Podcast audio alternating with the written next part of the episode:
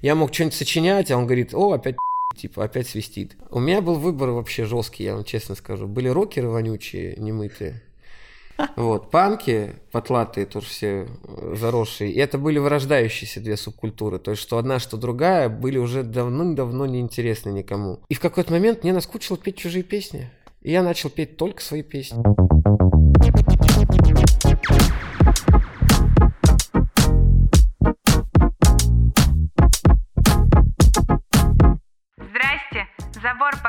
С вами на связи Таня в социальных сетях как Зиги Дизи. И это мой подкаст, где я продолжаю с вами делиться полезной информацией о проявлении себя через контент и такими инструментами, как маркетинг, брендинг, контент-стратегия, креативное мышление и все те инструменты саморазвития, которые помогают нам стать целостной личностью.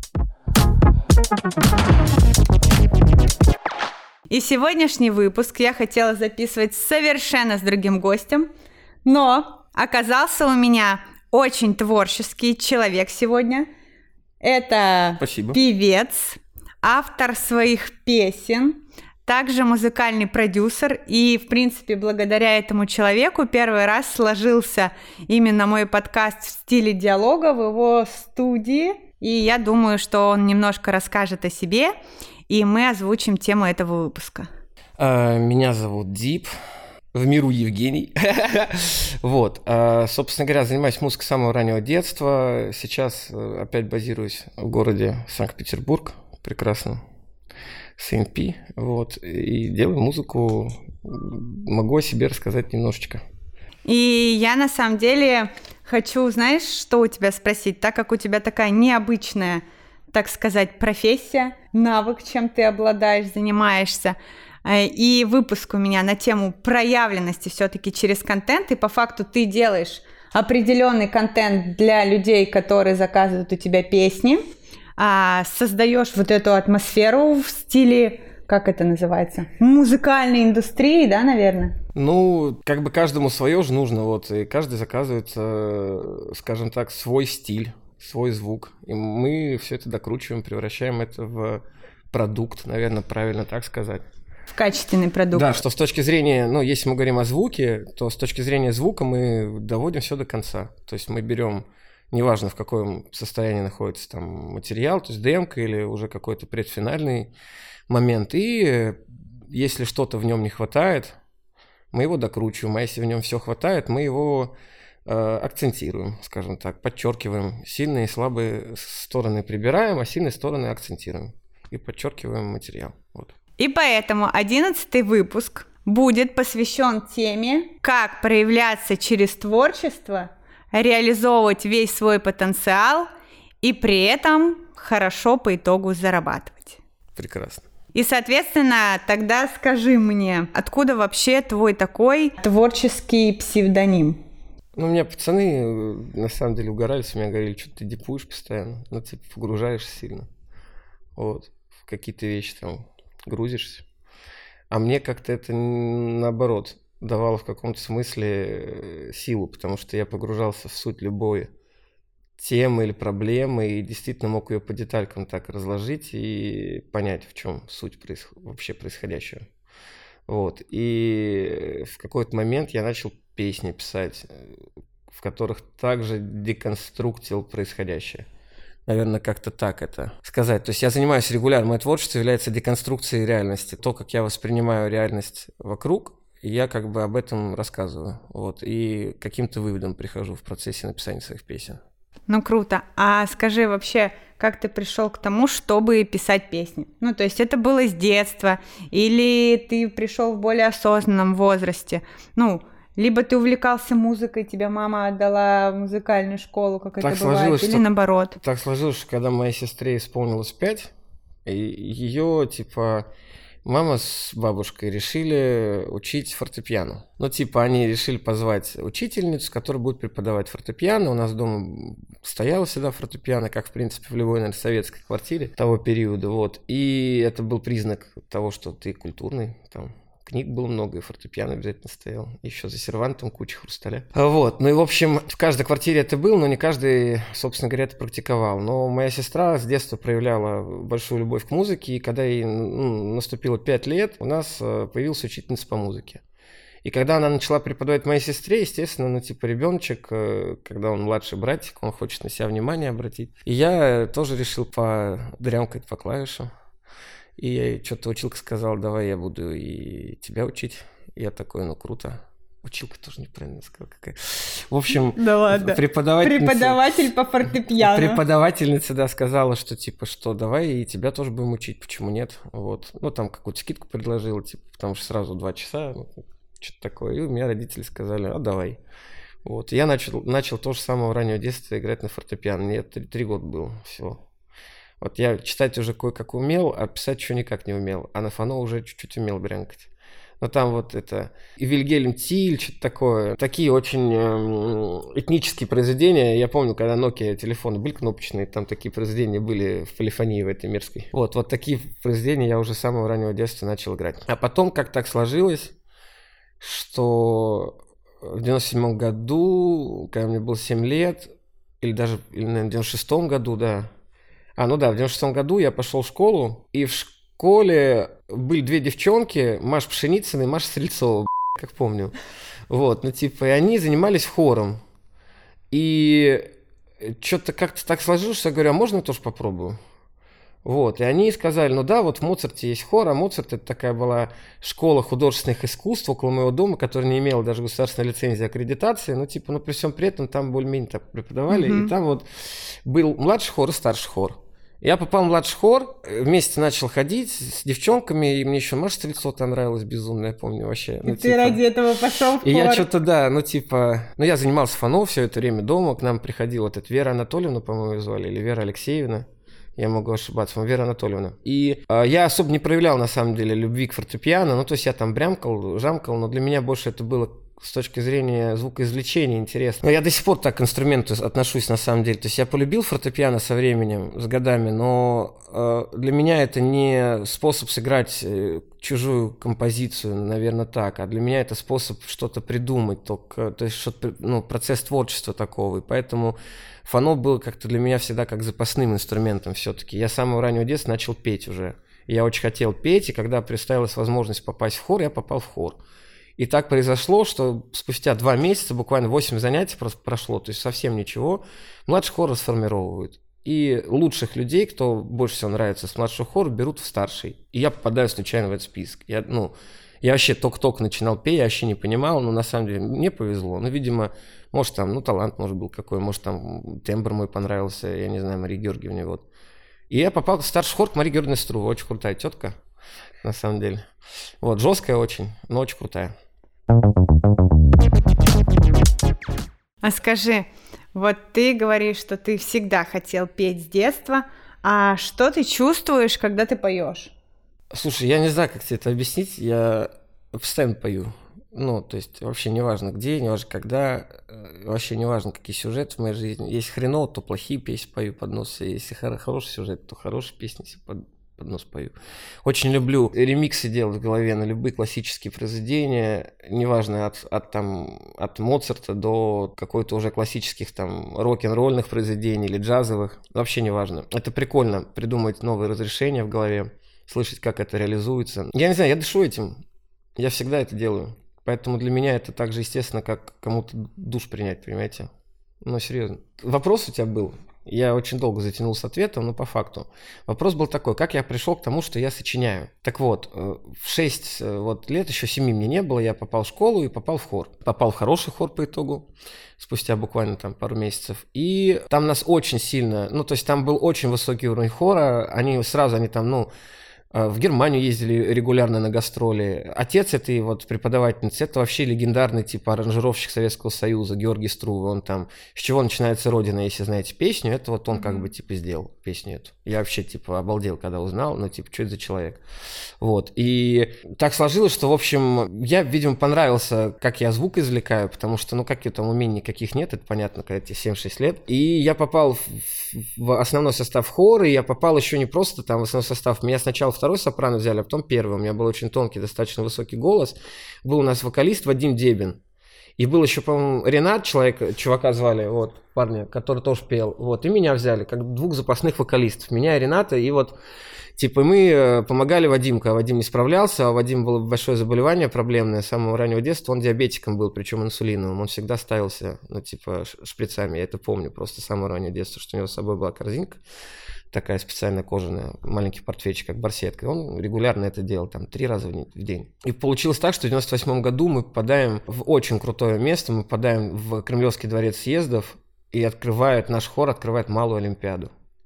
И это вообще круто. И там Вадим поет, типа солирует. Мы вот с Ренатом как раз, по-моему, Рената вызывали этого парня. Мы подпеваем ему, и хор нам всем вместе. Ну, типа там многоголосие, очевидно. Есть основной, типа, солист, есть там допивающие солисты, бэк-вокал так называемый, а есть хоровокал.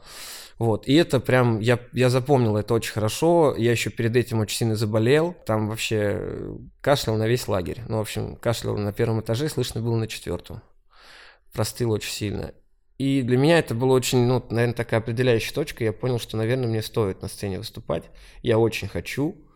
После этого было много еще серий, куча разных выступлений. Я все не припомню, потому что, ну, типа, в Германию я так и не съездил с хором ни разу, но э, много где были, и крутые были мероприятия, и пели в разных церквях. И помню, Золушка была постановка Золушки, приезжал американский дирижер.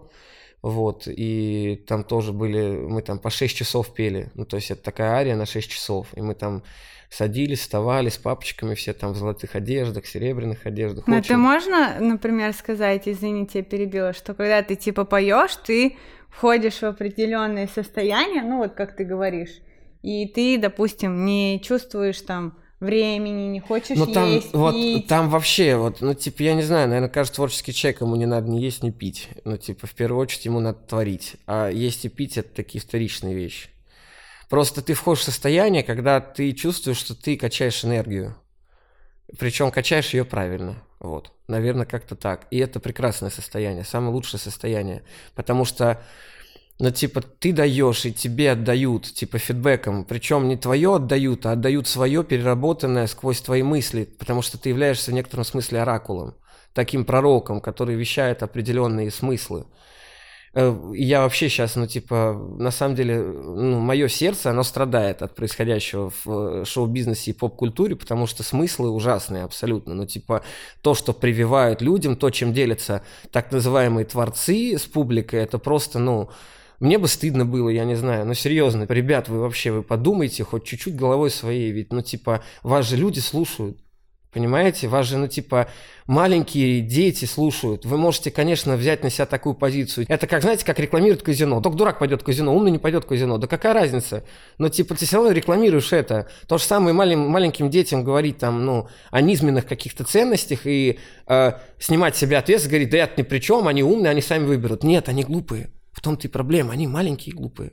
Но а они, может им... быть, не глупые, но ну, они дети. Ну, невозможно быть в таком возрасте, в молодом возрасте, невозможно быть мудрым, ну, поистину умным, но это очень сложно. И способности различать еще, ну, как бы нету. Надо взять на как, какую-то ответственность на себя, когда ты какие-то смыслы вещаешь, надо понимать, что ты вещаешь, потому что это может привести к определенным выводам в головах других.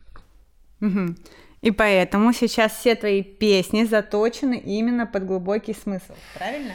Ну вот и так сложилось, да, что я когда-то в какой-то момент прекратил заниматься хором, у меня начал голос ломаться, вот, и где-то там в 13 лет я убежал из этого хора, потому что Мария Георгиевна, у нее и, и с Вадимом беда уже была, ну типа, потому что он был старше нас, и у него тоже голос ломался. Вадим, Вадим, надо узнать, кто такой Вадим. Вадим Дебин, можете погуглить, да, интересный очень вокалист, вот, и у нее, в общем, были проблемы с ним, и она не знала, что делать, типа, и использовала любой материал, который был под рукой, без обид к Марии Георгиевне, я вас очень люблю и уважаю, но в тот момент вы просто делали карьеру. Вот. И как умели. Вот и все, как умели. И, соответственно, а, она сломала мне связки. А, я наблюдался у одного фониатора. А, этот фониатор ничего не видел. Без претензий к этому фониатору, старая бабуля, которая всю свою жизнь отдала вообще своей профессии, ну, типа, и она просто уже, ну, не видела в этом возрасте определенные вещи. А когда я попал к более молодой и очень э, авторитетной профессиональше, ну, то есть это был фониатор, женщина, Гвоздецкая ее зовут, она была много лет фониатором Большого театра. Она посмотрела на мои связки и сказала, мальчик, беги со своего хора, беги от своего преподавателя по вокалу, потому что у тебя огромные узлы, и ты потеряешь свой прекрасный голос. Вот, если он у тебя есть, как она сказала, да. Кстати, в тему вокала я же тоже с целью улучшения своего подкаста пошла на речь, где мне преподаватель тоже сказала, что тебе нужно заниматься вокалом. У тебя, видимо, к этому есть предрасположенность. И я на самом деле в детстве очень часто наряжалась, э, типа делала колотушку и ходила пела. Но так как мне все кругом говорили, Таня, ты такая громкая, у тебя такой звонкий голос, типа замолчи, а, не говори, типа, и мне еще говорили не горлопань. Не дали раскрыться. И я в определенный момент реально как-то подумала, что у меня что-то не то с голосом. Я не стала проявляться. Все вот эти истории с микрофоном, они, в принципе, остались в детстве на вот этом уровне. Хотя у меня дедушка музыкант, и он даже там с этим, с Иосифом Кобзоном знаком, но тоже круто, со всякими. Круто, круто. Он играл в цирке, тоже, соответственно, ездил за границу, но не смог там жить, и по итогу он вернулся. И меня родители отправляли каждое лето в Брянск, и каждое мое утро начиналось с того, что дедушка распевал трубу, вот так пип-пип, ну типа каждое утро реально начиналось, даже когда я выходила выносить мусор, я, э, мы на пятом этаже, бабушка живет, я слышала вот это. И он, соответственно, уходил на работу. Uh-huh, uh-huh. Он был преподавателем в музыкальном училище. Uh-huh. И очень круто, что ты сейчас э, все-таки пришел к тому, какие ты песни хочешь петь, что в детстве, несмотря на такой опыт, ну, грубо говоря, с хором, который Ну, так получилось, был да, но там, но там было по 6 просто дней в неделю регулярно, и даже вот мы в детский лагерь, я помню, ездили, мы там занимались каждый день, с утра до вечера пой, вставай и пой с утра до вечера. Все партии на свете. Там были сложные, легкие, все подряд. От там типа классических каких-то арий до там э, каких-то более-менее попсовых произведений, более современных, да, на тот момент. Вот, по Мумитроль даже пели. Что-то мы пели Мумитроля, да, потому что типа э, Марии Георгиевне очень нравилось. Но ты считаешь, что все-таки голос это определенное проявление людей, вот, например, по тем людям, которые приходят но которые, сказать... например, достигли ну, какого-то определенного момента, когда им хочется заявить в мир. Ну, я могу сказать так, что типа уже с, с, с высоты пройденного опыта, пути и лестницы, которые как бы всю, всю жизнь продолжаются, с высоты этого полета я могу сказать, что большинству людей вообще сложно даже просто спеть. Это мне так повезло, и это стечение обстоятельств. У меня еще так сложилось, что когда отец был дома, когда я был еще совсем ребенком, он достаточно был, э, ну, деспотичен в своих проявлениях очень часто, когда, ну, то есть он не будет сейчас со мной спорить, я знаю точно, что, ну, в, тот, в том возрасте тогда он был таким. И он тоже очень часто мне говорил, заткнись, не пищи, не свисти. Я мог что-нибудь сочинять, а он говорит, о, опять опять свистит. Ну, типа, а я просто фантазировал, ну, типа, и все знают, что фантазирую. И никто ко мне никаких претензий не имел, и только папа мне пытался что-то на место все время поставить. И сначала хор это был способ убежать от этого всего дела. А потом, когда папа из семьи ушел, это был способ себя просто проявить, и, ну, типа, я не думал вообще ни о чем, понимаете? Ну, типа, вот у кого какие мысли в каком возрасте бывают, а я с 6 лет, ну, типа, до 12 вообще был постоянно в, в пении чужих песен. Я только об этом и думал, понимаете? Вообще больше ни о чем. Прям, ну, вообще мыслей не было других. И это очень хороший опыт на самом деле был. Но я в этом, это была такая отдушина, наверное, в том числе от психологической травмы, раз, там, развода родителей и прочее, вот. А потом для меня это стало естественной средой. Ну вот, и много лет прошло, и так сложилось, когда голос перестал ломаться, я начал опять петь, вроде узлы прошли на связках, я начал сам петь, я уже никуда не ходил, никаким преподавателем по вокалу, ничего, я уже начал самоучка, типа, просто добивать то, чего не хватало, ну, на мой взгляд. Тоже же внутренний вкус какое-то, самоощущение, мироощущение есть. Жена моя, например, первая вообще не любила, как я пою. Вот, хотя очень часто пою, и всем очень нравится, ну, типа, она говорила, ты не умеешь петь. А у меня такое ощущение, я вам честно скажу, ну, типа, а, как человек, который умеет извлекать звуки по-разному, в том числе и академическим способом, И я могу сказать, что поет душа на самом деле. И самые правильные песни это песни, используя, ну, из, исполненные от лица автора, как автор это сочинял. Например, вот есть песня у Арбакайды и у э, Пугачевой «Опять метель». Вот когда они ее поют, я вообще песню не могу слушать, у меня уши в трубочку сворачиваются. А когда ее поет Константин Меладзе, автор песни, у меня просто все, я просто весь, я весь теряюсь, я просто думаю, охренеть. Вот. Он, кстати, там золотую секвенцию использует, очень полезная тема. Я вот. на самом деле, э, когда ты мне сказал, когда мы записывали с Аней Порохней, кстати, выпуск, был же тот момент, когда после ты сказала, давай я тебе типа песни свои спою. Ага. И я реально на тот момент вышла со студии, помимо того, что мы там записали выпуск классный, я делилась с Женей и говорила, блин, ты слышал, как он круто поет? Потому что реально я в тот момент от твоей песни тоже испытала тот самый момент до мурашек, до того, и мне кажется, что это круто. То есть, что полностью с тобой согласна, что люди, которые пишут музыку, поют ее, они несут знаешь, действительно какую-то энергию на высших вибрациях, которая должна закладывать ну, определенные вот В том-то и дело, что, что тут вот ну, типа, на высших, на низших вибрациях. Вот в этом проблема, что э, и должны, не должна закладывать. Это такой большой вопрос. Просто я никого не осуждаю по большей части. Ну, типа, пусть каждый живет как он хочет. Но лично я выберу определенный путь. И это не путь низковибрационных каких-то взаимодействий со своим слушателем. Вот и все. Но это моя осознанная позиция, я же к этому тоже пришел каким-то образом. Это же не просто так в моей голове сложилось, правда ведь? При всем при этом я бы не хотел сотрудничать с людьми, которые в низкие вибрации подают в музыкальной среде. Я вообще стараюсь таких людей избегать. Сколько лет я не работаю в индустрии, а любая субкультура это в первую очередь масса э, темных людей и очень мало людей, кто действительно, ну, типа, прям светлые. Ну, я не знаю, как это объяснить. Для меня это так, что, типа, есть люди, которые материю во, глав, во главу своего мышления ставят, а есть люди, которые дух ставят во главу своего мышления. И вот мне по пути с теми, кто дух ставит. Я считаю, это люди светлые. А люди, кто ставит материю во главе своего угла, ну, мне кажется, что это люди темные. Вот. Хотя, ну, нельзя вот однозначно сказать, что там светлый что никогда... Да, что типа светлый никогда как будто не правит себя. Да, конечно, и, типа и светлый косячит, и темные делают прекрасные светлые праведные дела. Но типа я таких вообще, ну, чем больше живу, тем больше удивляюсь, понимаете, ну, глобально. Вот. А так, ну, мне кажется, что стоит стремиться к чему-то хорошему. Вот. А не к чему-то плохому. Вот все. Дело-то в том, какую сторону ты выбираешь внутри себя и куда ты стремишься, а не то, какой ты на самом деле являешься. Потому что в каждый момент ты меняешься. Ты это вот момент твоего выбора. Я люблю очень такую загадку. Я, я люблю людям задавать такой вопрос. А вот, ну, как вы думаете, чем человек отличается от животного? Ну, то, что у человека есть душа. Нет, душа есть у всех, и у животных тоже. Я убежден в этом. Нет, но у животных... В эпоху да, интернета, в эпоху интернета и э, публичных сетей думать, что животные неразумны или у них нет души, но это совсем как бы... Ну, нет, но я бы сказала, что у животных есть душа, но она как бы на определенном уровне. Она на, на определенном уровне осознания. Душа не, не может быть на каком-то уровне. Вот. Душа, она всегда душа. Там нет уровней. А вот уровень осознания и познания в данный момент себя и познания окружающего мира, это есть, грубо говоря, я не знаю, вот убьешь ты кого-нибудь в этой жизни, и сколько бы ты ни замалил грехи, скорее всего, в следующий раз будешь камнем.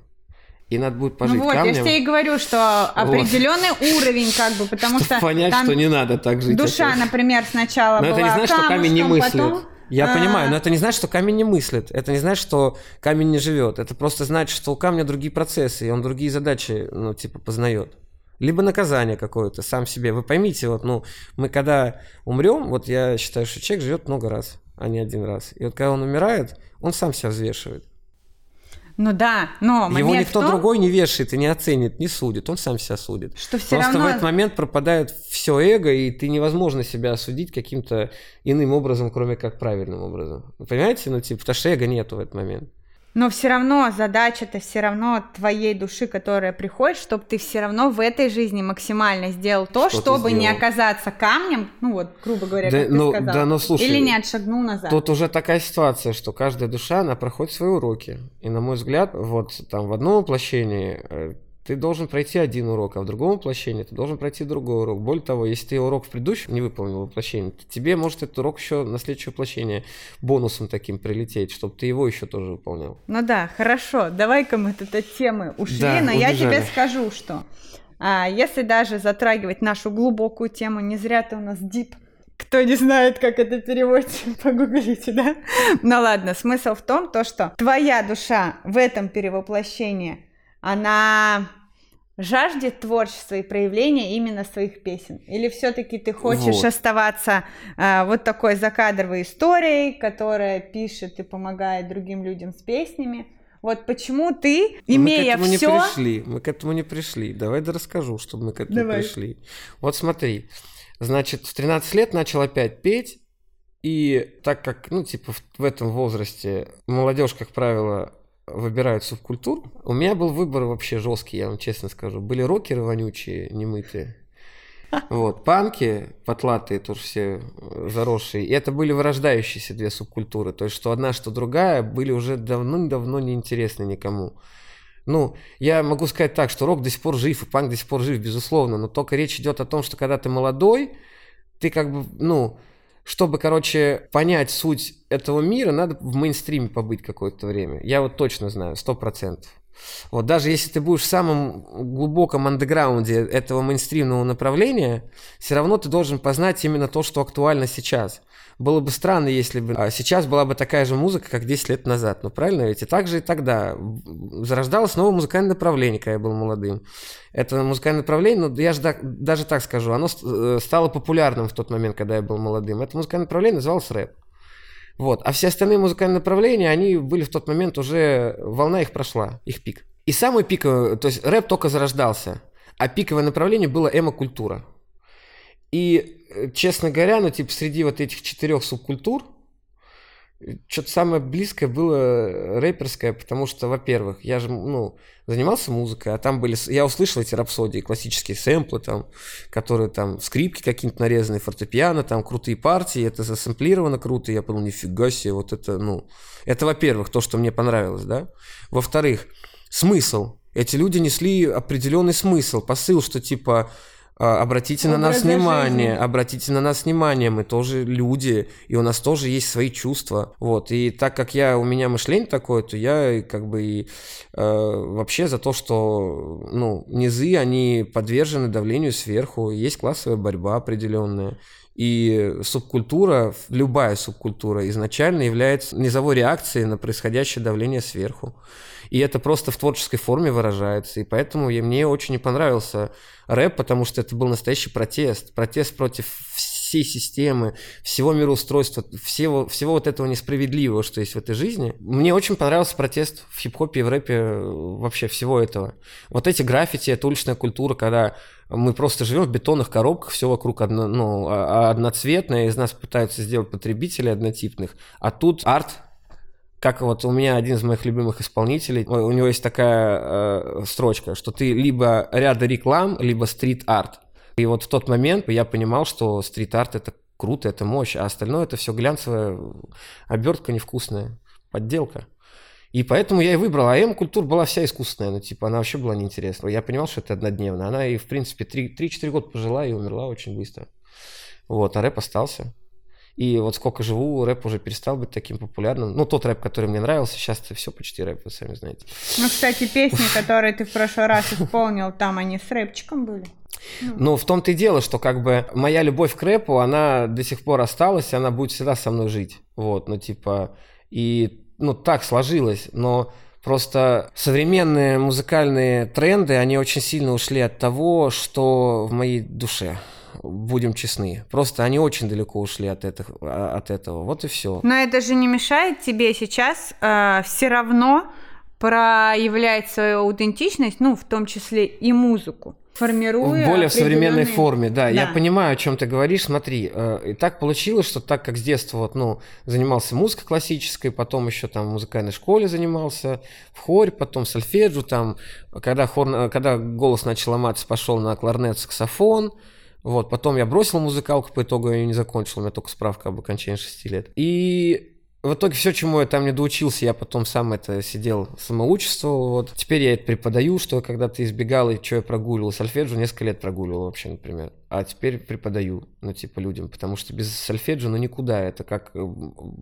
таблица умножения в музыке. Это тот способ, который позволяет нам взаимодействовать между друг другом, музыкантами, и понимать друг друга, потому что мы таким образом разговариваем на одном языке. И этот язык — это стандартизация определенная, которая много лет, очень много лет нарабатывалась. Это наработки очень многовековые, скажем так. Понимаете? Вот. Mm-hmm. И это выводы. И зачем придумать велосипед, если можно просто изучить а, азбуку и, да, и разговаривать нормально, абсолютно. Это очень многие просто музыканты в современную эпоху, когда, блин, ну, типа, достаточно сэмплеры и две кнопки нажимать, чтобы у тебя какая-то музыка там фигарила, да, типа, в современных реалиях музыканты думают, вот, я лучше не буду ничего учить, буду делать уникальное. Да ни хрена, чувак, ты сначала изучи базу, а потом делай уникальное, тебе никто не мешает. Ты хотя бы просто понимай какие-то базовые вещи, и тебе поможет это, тебе это ни в коем случае не ограничит тебя, поверь. Хоть это и есть набор ограничений и правил, они тебе помогут сориентироваться дальше, чтобы плыть правильно, ну, типа, в этом океане. Да. И создавать свои стили плавания. И создавать больше. Я на самом деле тоже, что очень много людей, которые такие, ой, я хочу что-то свое, я хочу особенное, типа уникальное везде, точно так же там и проявляться, и, и допустим, ой, мне не нужен маркетинг, и поэтому э, мне не нужны там инструменты определенные продаж или чего-то, вот я же уникальный, я же хочу вот ну, это да, делать, вот, да, вот, но чтобы нарушать правила, конечно, нужно знать, нужно знать правила. правила. Мы же возвращаемся опять к тому, Женя, как ты начал писать свои собственные песни? А так сложилось, что, смотрите, сначала тебе нравится что-то, какой-то стиль, стиль. Я называю это субкультурой, да, потому что это целый пласт для меня. Хип-хоп, культура — это целый пласт, это не просто там стихи под музыку, это и мышление, и философия, и определенные элементы, там, знаете, есть элементы в хип-хопе, там, типа, все это знают, но не будем сейчас об этом сильно углубляться, да. Суть просто не в этом, суть в том, что как я начал писать собственные песни. Значит, э, я влюбился в определенную субкультуру. Я начал слушать определенных а, музыкантов в этой субкультуре. И я начал повторять за ними просто их песни. Ну, ты типа и тренировал мне, насмотренность, и мне, Да, да, мне просто нравилось за ними повторять. Была такая группа Black Eyed Peas, они были на супер, Ой, поп, на супер популярном просто уровне в тот момент, когда я, типа, вот, они были как раз супер мейнстримом. И у них было, Will I Am потрясающий куплет писал, я не мог так быстро зачитать, и мне приходилось замедлять немножко. Я, я помню, я скачал какую-то программу, уже не помню какую, но, в общем, в ней можно было немножко замедлять. Я чуть-чуть замедлял для того, чтобы успевать читать. Скачивал тексты. Тогда уже эпоха интернет первого наступила, правда, модем, но, но уже, уже были возможности. Вот. И вот как-то так постепенно начал повторять просто. А потом так сложилось, что я решил попробовать. И написал просто, ну, типа, на форуме лазил одного из своих любимых исполнителей и увидел, что там чувак написал, типа, хочу группу создать. Я говорю, а давай, типа. И мы еще оказалось, что мы живем не очень далеко. Он в Очаково жил, а я в Бутово. И мы с ним соединились, э, типа, в Макдональдсе около юго-западной станции метро такая в Москве. Вот, и что-то друг другу начали показывать, а через неделю уже трек записали.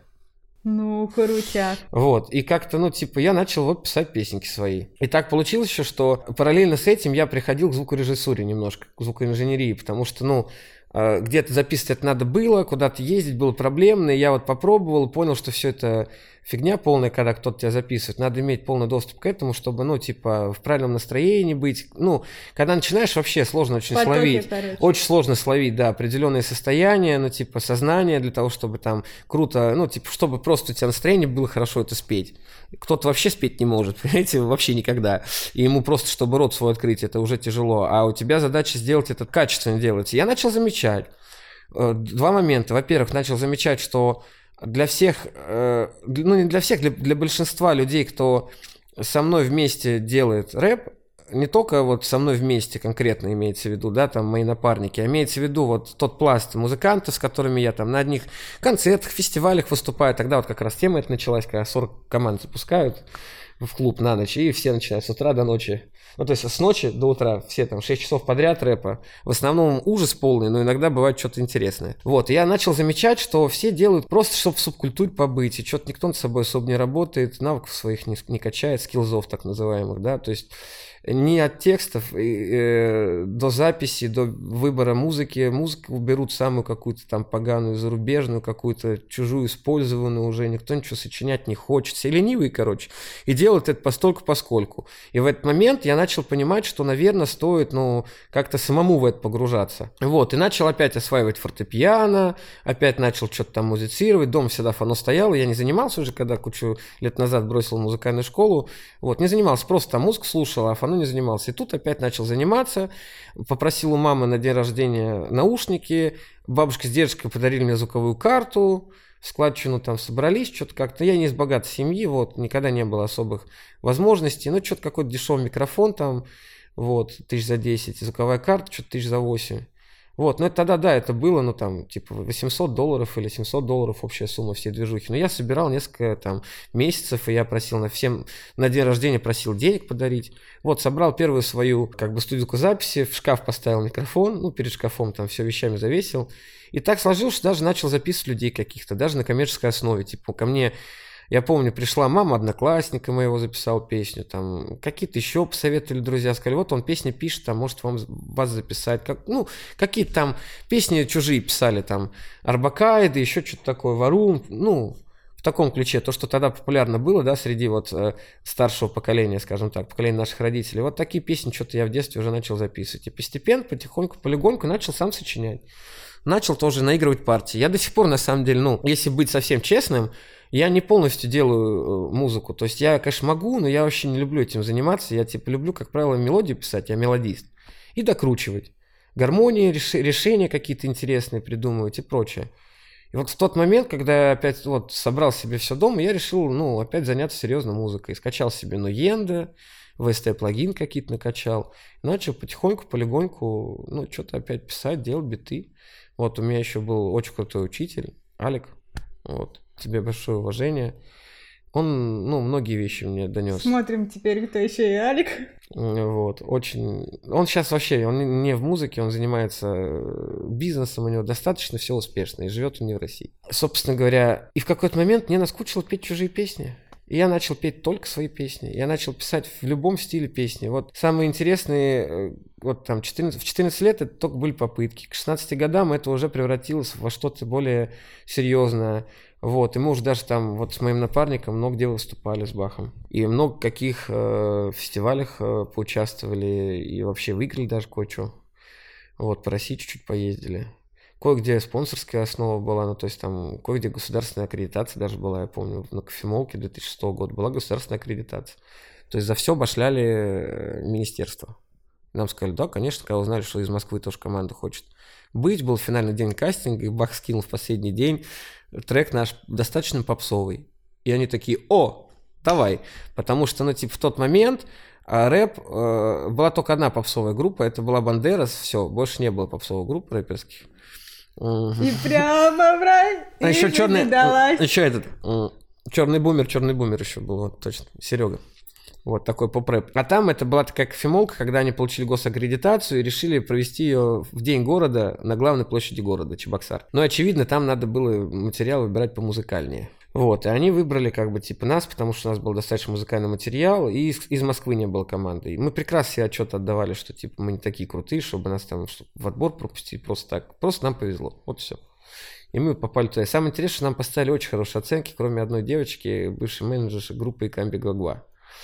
Вот, типа, я уже не помню, как ее зовут, но она нам поставила 2 балла. А если бы хотя бы 3, то мы бы уже прошли в финал. Потому что другие двое людей, мистер Малой нам поставил 10, а негатив нам поставил 9. Ну вот смотри, ты много говоришь, что мне повезло, мне вот здесь повезло, мне вот здесь повезло, мне вот здесь, но я, например, считаю, что когда люди идут именно в творческое свое проявление истинное, ну, основываясь на своих талантах, что у них там было с детства или еще что-то, то определенные моменты повезло, это не повезло, это значит, так и должно было ну, быть. Любая случайность не совсем случайная. То есть мы должны сделать определенный набор действий и шагов для того, чтобы случайность, э, вероятностный ход мог сложиться в случайность. Вот это так, наверное, называется. Я много лет, можно так сказать, отшельничествую. То есть не э, выхожу в социальные сети, особо себя не проявляю вообще. Ну, типа, меня никто не видит, я там мало выступаю. И э, даже та наработанность, которая у меня была по публике и по там, ну, по, какому, по какой никакой медийности она у меня была, ну, невысокая, но какой-то момент медийности был, даже это все давным-давно просрано, скажем так. Вот, я этим не занимаюсь, потому что я все время, ну, нахожусь в производстве, я в цеху. Я занимаюсь ну, производством песен, музыки. И, Но э, ты же все равно по итогу сейчас приходишь к тому, что ты хочешь реализовывать свои песни. Да, я просто... и, да, и просто если бы я знал ключи к тому, как это делать правильно, и при этом не выходить в конфликт с собой, вы понимаете, что проблема большинства, то есть у них нет проблем, у большинства реализованных людей, кто со мной в одной был тусе, в том, что у них не было вопросов морального характера, не было вопросов колебаний, понимаете? И более того, они, кто-то из них решил монетизировать это, а, а у меня э, вопрос не столько в монетизации, сколько в том, что я живу этим. Э, и монетизация это, безусловно, важно. Но я боялся всегда того, что когда ты пойдешь, ну, типа, монетизировать то, что тебя идет от души, это перестанет ты быть... Ты потеряешь Ты творчество. потеряешь творчество свое, конечно. На сегодняшний день, вот мне 33 года все мое поколение, оно уже даже, ну, то есть молодежь уже даже не знает тех людей, кто был супер популярен 10 лет назад. Это те люди, с кем я работал много лет. Я с кучей людей работал, ну, типа, с кем-то в большой степени, с кем-то чуть-чуть совсем, ну, с очень большим количеством людей.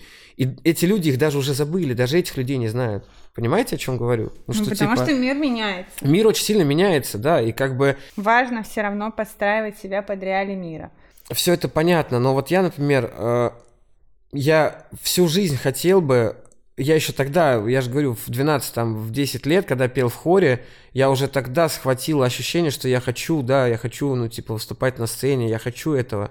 Но при всем при этом вопросы морального характера и свойства всю жизнь меня тормозят. Я боюсь, что я сделал неправильный выбор, банально просто. Вот к своим но 33 годам я... Без я, выбора нет выбора. Я понимаю, но к 30... Э, в том-то и дело, что к 33 годам я уже пришел к этому, когда, ну, типа, ты немножко побыл Буддой, тогда можно понимать, что происходит. Но невозможно сделать такие выводы, к которым пришел Будда, не побыв Буддой чуть-чуть. Вот и все. И я вот пробыл отшельником очень много лет. И даже когда у меня что-то заказывали, я это старался делать в одиночестве. То есть ни с кем вообще, ну, не пересекаться. Я успел поработать там с десятком звезд, за 10 лет, да, грубо говоря, там, в неспешащей форме с десятком звезд. Ну, звезды узкого круга, хип-хопа, рэпа, да, понимаете, о чем я? Ну, но я поработал с ними, и при всем при этом я почти ни с кем из них даже живую не увиделся, потому что я взял заказ дома, исполнил его, сделал там, ну, как-то, типа, и отдал, и все. Потому что приходишь туда, а там у них, они все такие, ну, типа, красиво одеты, все такие, ну, я не знаю, как это объяснить. И ты, типа, чувствовал себя не таким или не в своей тарелке, да или что? как-то, ну, типа... Но ты же внутренне все равно сейчас хочешь туда. Ну, а, э, суть заключается в том, что сияние, оно должно подкрепляться внутренним ощущением сияния, а не только изображением этого сияния, понимаете? Я увидел, что много людей на этом сгорело, изображая из отчета. Ну, как бы, я не был готов к тому, чтобы стать артистом полноценным. А, к, а сейчас а к, а к 33 годам я понял, сделал определенные выводы и понимаю, что можно по-другому и как-то, ну, можно, короче, можно. И не входя в конфликт с собой можно и сохранив душ можно, и вообще все можно. Еще знаете, какая ситуация? Нереализованность, она в одном смысле нереализованность, а в другом смысле очень даже реализованность. Я объясню. А пока другие тратят свою энергию на а, рекламу, на проявление, на прочие вещи, я все это время копил энергетику, я все это время писал. Причем с самого раннего детства, я начал это говорить, ты меня перебила, да? Э, с самого раннего детства у меня самый прикольный квест это написать так, как, э, ну, типа, я еще не писал. То есть вот э, у кого, для кого что это творчество, понимаете? А для меня творчество это спорт. Ну, типа, давным-давно уже, я же понимаю, ну, типа, я с самого раннего детства пел сложные вокальные академические партии. Я уже тогда понял, ну, типа, что там уже все придумали, понимаете? Ну, там уже все сделано, там, ну, типа, придумать особо ничего невозможно. Там есть только способ, ну, душу свой показать, и все. Ну, типа, и это, и творчество это всего лишь способ реализовать себя, понимаете? Ну, типа, показать, ну, какой ты есть, какая у тебя душа. И исполняя чужое, ты никогда в жизни, ну, типа, не сможешь это сделать, ты не сможешь это прочувствовать, или ты должен, ну, типа, эти песни прожить. Ну, это очень сложно, это, то есть, и этот большой опыт, и пока люди занимаются тем, что они медийность свою качают, кто-то сидит и пишет, а я вообще всю свою жизнь, ну, типа, любил ставить себе неподъемные задачи. Мне рокер говорит, ты хреново, у тебя невкусное творчество, рэпер вонючий. А я беру и делаю так, что он качается, говорит, ни хрена себе, ты так написал, начинает рэп слушать после этого потому что я сделал ему синтез рока с рэпом, и его это очень устроило. Ну, как бы вот как-то так. Я всю жизнь, я, я обожал делать так. Вот мне говорили, а вот, а так сможешь? Я говорю, да, могу, и делаю. А вот так сможешь? И я и так могу, и так могу. Это же всего лишь, ну, типа, форма. Главное нести свой смысл. Вот у меня вчера со, с моим товарищем, вот ты про студию сказал, у меня вот есть товарищ, Слава Дила. Uh, у него студия здесь, картель 812. Он мне, ну, uh, да, ты его. Ну, так, так сложилось, да, что на данный момент я являюсь, ну, можно сказать, совладельцем этой студии, управляющим, вот. И так сложилось, что мы с ним вчера интересно, на интересные темы разговаривали по поводу новой школы, старой школы, вот, рэпа и прочего-прочего. И мы с ним как раз говорили о том, что а, можно нести глубокий смысл, неважно в какой форме, и что меня не устраивает, почему я не слушаю новую школу. Почему Дип не слушает новую школу? Да потому что новая школа не несет себе смысла. Но Славу Дилу Дип слушает. Слушайте Славу Дилу. Понимаете? Он несет... Третий человек, которого вы вот. должны закупить. Он несет смыслы, понимаете, и при этом при всем в новой форме но несет глубокие, офигенные смыслы. Там, ну, типа, там глубокое мировоззрение, его личное, а не тренды. Понимаете, можно писать современную музыку, при этом сам задавая тренд, экспериментируя по-своему, а можно копировать зарубежных звезд, как это делают 90% недоартистов, недотворцов. Ведь, ну, блин, мы все творцы. Каждый думает, нифига себе, я сейчас, короче, стырю чужую формулу, это заработает. Да ни хрена. Это работает только потому, что тот человек так делает. Потому что у него своя энергетика, у него свои смыслы и своя жизнь. И поэтому за ним есть целая история, понимаете? Ну, типа, поэтому это так и звучит. И все. Типа, можно делать новую школу, старую школу, любую, какую угодно школу, но если ты смысл несешь, типа, да, я вон, я пою всегда, у меня смысл плюс-минус одинаковый, у меня песни, извините, э, написал до хрена песен, а все время как будто об одном и том же. Просто, ну, в разных немножко там интерпретациях, понимаете? А это все об одном и том же. Я все время одно и то же разговариваю. Ну, об одном и том же говорю. И смыслов их вот всего об да ничего. Вечных очень мало вещей, о которых можно сказать. Ну и, в общем, мы пришли к такому итогу в нашем выпуске, чтобы нифига не раскрыли тему, Вообще. но это не важно. Вообще. А, потому что ключевым моментом то, что в этом подкасте мы действительно заложили определенный смысл того, что каждый из нас действительно творческий, и я считаю, что самые большие деньги, э, вообще изобилие в жизни может прийти только через творческое проявление. И для каждого оно свое. Для тебя, например, писать песни, для кого-то придумывать, продвигать стратегии. Но важно в этой всей истории не врать себе. И если ты хочешь проявляться, светить и доносить те самые смыслы песни, то важно не тупить и реализовываться. Ну, надо делать. Да, делать. Обязательно. Надо просто делать. И, типа, меньше думать, наверное. В моем случае уж точно. Да, но в любом случае я очень рада, что ты согласился записать этот выпуск. Я думаю, он будет ну... интересен о твоем таком все-таки творческом проявлении. Ну, это мое мировоззрение в первую очередь. Я и вот именно я убежден в том, что человек должен оставаться собой, какие бы вещи он ни делал. Вот. А если он чувствует дискомфорт, когда он ну, работает, трудится или какие-то вещи выполняет в жизни, знаешь, он что-то неправильно делает. Вот. Либо это не его. Ну, да. Либо ну, если ну, он бы... выполняет эти вещи, то он договаривается с собой, что, например, вот это я делаю для того-то, того-то. Ну, ну понятно, что мы все, понятно, что мы все как бы, ну, типа, не в розовом мире живем, не на облаках там и не пытаемся пони вот э, там розовыми. Все это понятно, все ясно, что мы совершенно в реальной жизни находимся, но а, именно не потерять себя, ну, типа, это самое главное. Понимаете, э, ходить на, на нелюбимую работу, это хуже всего, что может быть на свете вообще. Просто выбери себе работу по душе, и ты не будешь работать ни одного дня. Да, это, это кто-то великий, это кто-то великий сказал, мне это мама сказала, вот, когда еще ребенком был. Она сказала, вот, занимайся чем хочешь, ну, типа, Женя, все у тебя будет хорошо. И у меня вроде все хорошо. Ну, так глобально, я счастливый человек, потому что я занимаюсь любимым делом. Я, я всем советую. Человек. Я, всем, всем, советую. всем советую заниматься любимым делом. Это все, это будет результат. Вот, а еще, ну, типа, вот, э, как я понимаю, надо не бояться себя и показывать себя таким, какой ты есть. И просто проявлять себя, ну, типа, э, побольше медийности. Вот и все. Да. И все будет хорошо. Этот выпуск, кстати, должен был про проявление себя в сторону аутентичности, но это уже будет в следующих историях.